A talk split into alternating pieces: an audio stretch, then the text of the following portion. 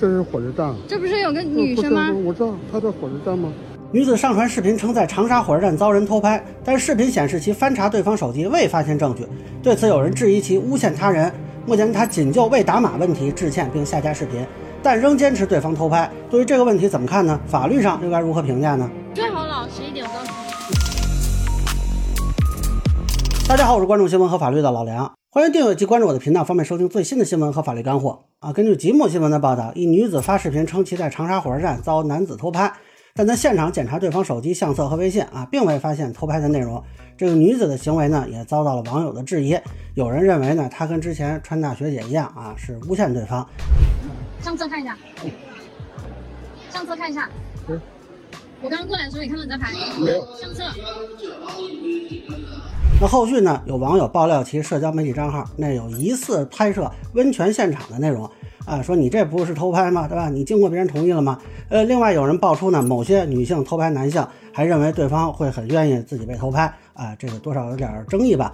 那么现在呢，呃，有人在讨论公共场所到底有没有偷拍的问题，有人就认为公共场合就没有偷拍，说这就是国女栽赃 PUA 的手段。这个事情老实说啊，我觉得现在事实层面有点不太稳定，暂时不好说是不是诬陷。由于这个女士自己把完整视频下架了，那现在只有一些媒体提供的部分片段啊。另外有一些网友上传了剪辑的内容。我目前找到的最完整的是一段大概一分三十秒的内容。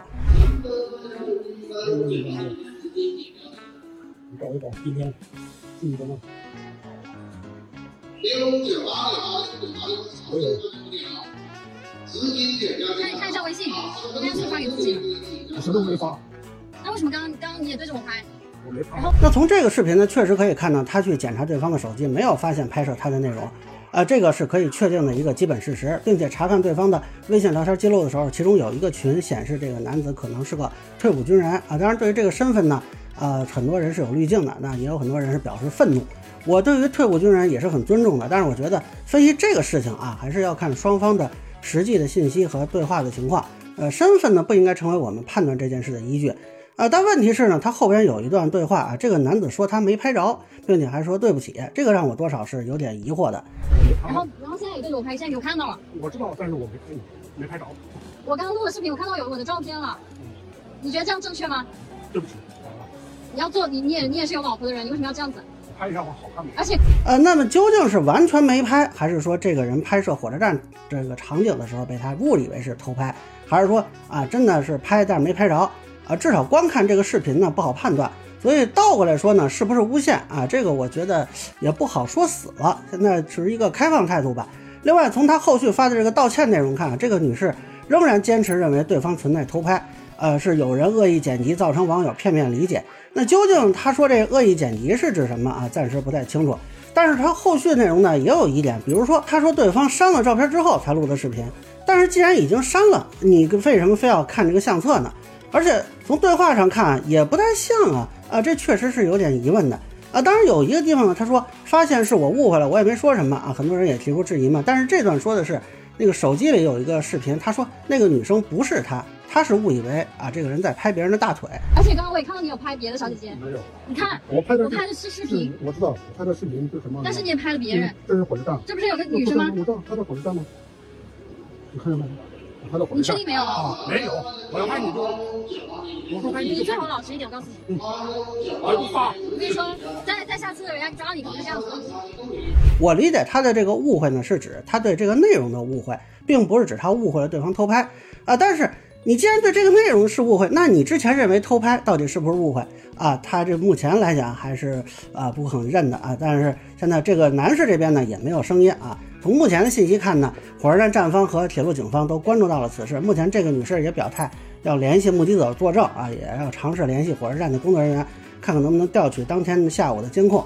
那很多人呢就会把这件事跟川大学姐啊污蔑他人的事情啊去关联起来，认为这个是那件事的二点零版。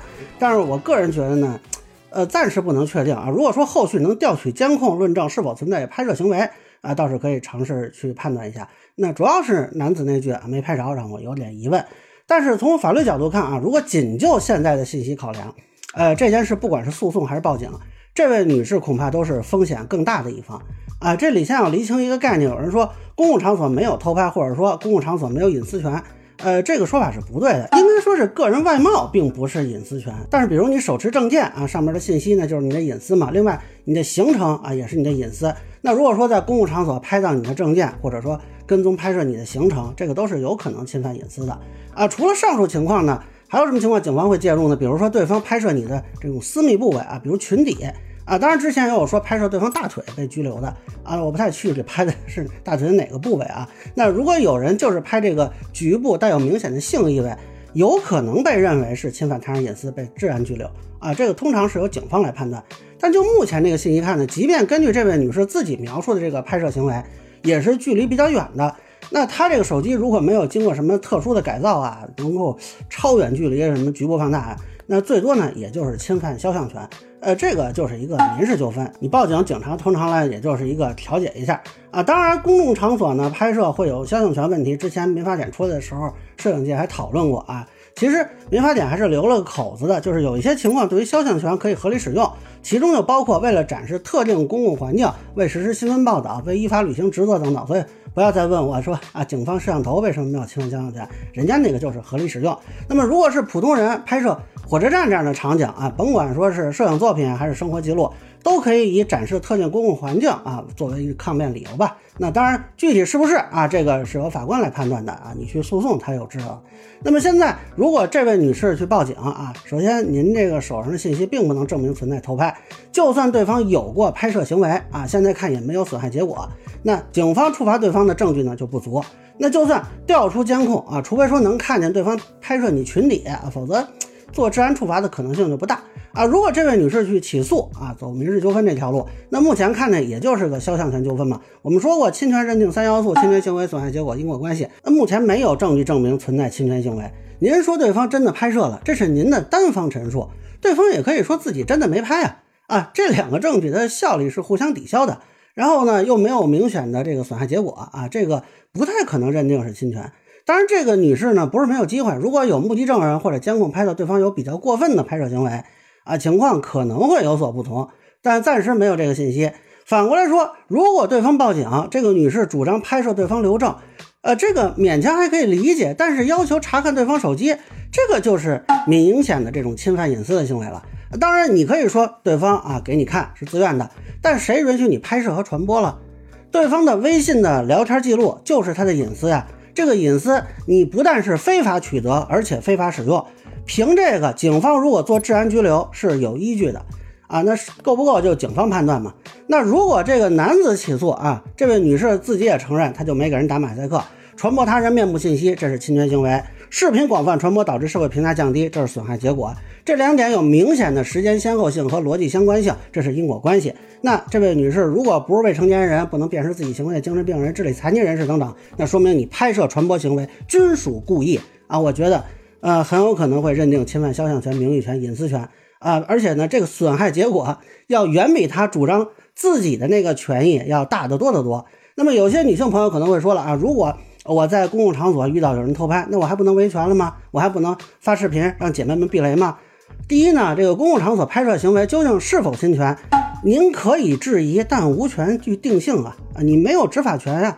所以这种情况呢，个人一般就推荐报警处理啊。如果一般是公共场所有这种执勤的保安什么的，你也可以向他们求助啊。否则你遇上好人还好，你要真遇上坏人啊，你上去跟对方。哎，来掰扯几下，对方给你几拳，甚至给你几刀，你确定有能力防卫吗？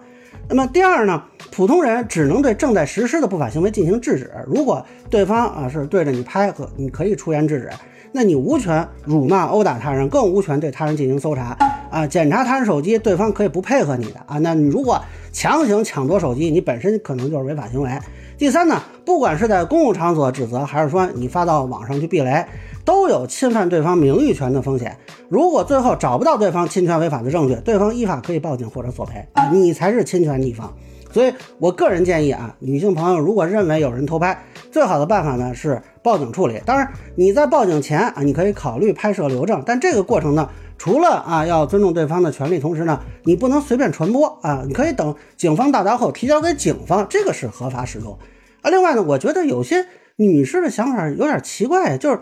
您在公共场所被人拍下来，这个虽说啊，有的确实存在肖像权的问题，但是就此认定对方是基于性方面的原因，呃，并以此认定对方是变态流氓之类的，呃，还表现得非常的愤怒。这个依据是什么呢？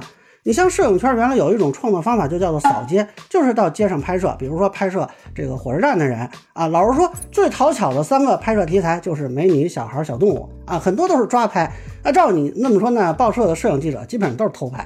那么现在大家也都有手机啊，看到一个地方或者看到某个场景很有意思，出去旅游的时候看到景点啊，拿出手机来拍一段。我不否认有些拍摄啊，可能比如说会冒犯到这个被拍摄者，但是。呃，就此就要认为这个是偷拍，是流氓，是变态啊？这个逻辑我认为是不成立的。那就像很多人质疑的，这位女士啊，也曾经拍摄一次温泉的内容发布到网上，您征得那些人同意了吗？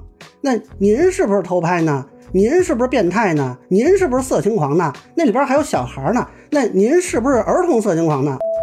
不能这么去推测别人吧？所以我个人建议啊，即便说在外面跟人有这种纠纷啊，除非说对方有。很明显的过分的行为啊，比如说拍摄群体或者追逐拦截啊什么的，否则建议还是先友好协商啊，就没有必要闹得那么难看，对吧？你跟人就说一下，说您看您方不方便，是吧？我怕删一下，那也许人家确实没留神拍到你的，那也有可能啊。至于说在网上曝光他人呢，我一直的态度就是反对一切网络暴力。您发视频让别人对他避雷，结果导致自己被网暴。这就是我以前说的网暴结果一定失控啊！希望以后想网上曝光他人的网友都谨慎从事，最好还是走法律途径。那这位女士说啊，她觉得对方偷拍就要让姐们避雷。那这位男士可不可以说他觉得你诬陷就要让兄弟们避雷呢？那他如果把你正在那里指责又找不到证据的正面视频啊放到网络上，也不给你打马赛克，您能接受吗？您不是圣人，别人就应该是圣人吗？您觉得您现在被网暴？那您发布他面部信息是不是在网暴他呢？啊，当然有些女性网友可能会觉得委屈，而为什么没有人愿意相信女孩子的清白呢？啊，这个问题啊，您可能要去问川大张女士、清华学姐小付君他们啊，他们对女性社会信用的变化的贡献啊，还都是挺大的。那以上呢，就是我对长沙火车站女子指责他人偷拍事件的一个分享。个人浅见难免说漏，也欢迎不同意见小伙伴评论区弹幕里给我留言。如果您觉得说还有点意思，您可以收藏播客老梁不郁闷，方便收听最新的节目。谢谢大家。